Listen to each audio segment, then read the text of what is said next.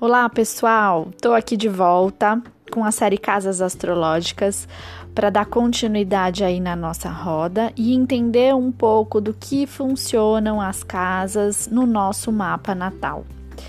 Eu sou Lúcia Azevedo. Qualquer dúvida, o que vocês precisarem, tem o site para constar também os textos das casas astrológicas, luciazevedo.com.br e as redes sociais, arroba luazevedofer. A gente viu aí, andou pela casa 1, 2 e 3. Na casa 3, a gente viu o elemento ar, a nossa comunicação, a nossa relação com o externo, e a gente chega na casa 4, onde estão as nossas raízes. É a primeira casa aí da roda que vai falar de emoções, vai falar de aspectos internos. É a primeira casa de água, então a gente já teve a casa de fogo, onde tudo começa, a casa de terra, onde as coisas se concretizam, a casa 3, que é de ar, onde a gente cria a nossa primeira relação com o lado externo.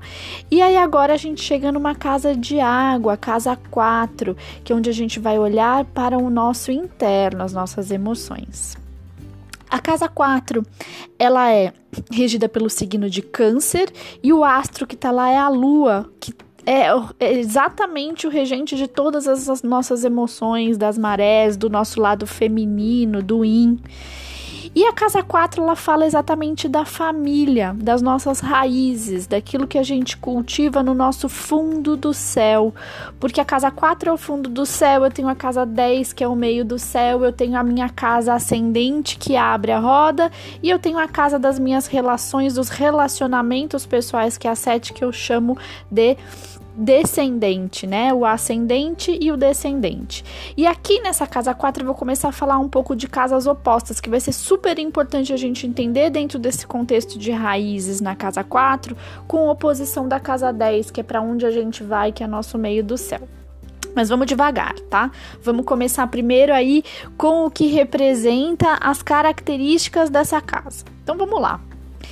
É a casa que a gente chama de fundo do céu, que fala das nossas origens, do passado, da onde a gente veio, da família, do nosso conjunto de crenças e valores da nossa herança genética. É a casa onde está o nosso lar, onde a gente sente um conforto, né? Dependendo, claro, dos se os aspectos estão positivos com os planetas nessa casa né? Ela também é uma casa que vai provocar o passado e provocar relações familiares quando eu tenho aspectos mais desafiadores nos planetas lá representados, tá bom? O que, que, quer dizer todas essas características? Quer dizer que eu vou olhar para dentro, eu vou olhar para mim e olhar nessa energia de profundidade do yin, do feminino e entender quais são as minhas origens, o que me dá a base para que eu possa caminhar para a vida. Por isso, uma casa tão profunda e uma casa de introspecção. Na roda astrológica, a gente tem casas de extroversão e casas de introspecção. A gente tem casas femininas, yin, e a gente tem casas masculinas, yang.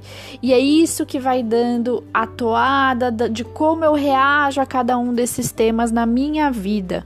Por isso que o mapa ele é uma fonte de autoconhecimento. Aqui eu conheço através dos signos que estão nas minhas casas, através dos planetas e dos aspectos, a energia que eu imprimo para a vida em cada um desses setores. Então, a casa 4 é a energia que eu imprimo na minha base, aquilo que me dá segurança, aquilo que me dá estabilidade, que é a minha origem, que é o que vem da família e do passado, tá? Ela está oposta à casa 10. A casa 10, ela é uma casa de projeção social, como eu sou como indivíduo, como eu me mostro para o mundo, através da minha missão, do meu propósito, da minha carreira, de como eu me expresso. Ela está em oposição porque qual é a nossa caminhada na vida? A gente precisa sair das nossas raízes, daquilo que é confortável, daquilo que me dá estabilidade, para caminhar como um indivíduo para casa 10, para eu me representar no mundo, para minha missão e meu propósito. E aí o que acontece quando eu tenho muitos aspectos nesse eixo que é de casa 4 e casa 10 é que eu tenho uma dificuldade de ir para a vida. Eu tenho muito apego a essas raízes, a essa família, essas emoções, esses sentimentos e muitas vezes até o passado. Então, Câncer, que é o signo regente dessa casa, fala bastante de passado. Eu fico presa nisso, eu não consigo ir para frente. Então, um ponto de autoconhecimento no mapa é: por que, que eu não cumpro o meu propósito? Por que, que eu não cumpro a minha missão de vida? Qual é a minha dificuldade? Quais são as crenças, os valores que estão arraigados na 4 que não me deixam caminhar para essa casa 10. Então, essa, esse eixo é um dos maiores pontos de autoconhecimento para entender sobre missão e propósito. Qual é esse meu caminho de vida? Olhando apenas para a casa 4, é, sem pensar na questão do eixo, da caminhada, é um lugar bastante misterioso e íntimo, onde todas as coisas que amamos, todas as coisas que são queridas, um lugar que nos acolhe, está lá. E aí eu, é, eu deixo aqui um ponto para vocês refletirem, né? O que, que é íntimo? O que, que me deixa confortável? O que, que me acolhe? Qual que é o signo que eu tenho presente nessa casa 4 e que, o que faz com que eu sinta dessa forma? Né? Qual que, também já fazendo uma análise do eixo, qual que é o signo oposto que está lá no, no, meio do céu? É, o original da roda astrológica é o eixo Câncer Capricórnio. Então, só de você pensar nas características desses signos, Câncer tem o acolhedor, a família, o que está enraizado, e Capricórnio é como é que eu vou me projetar, né? Como é que eu, no meu trabalho, como é que eu vou me mostrar.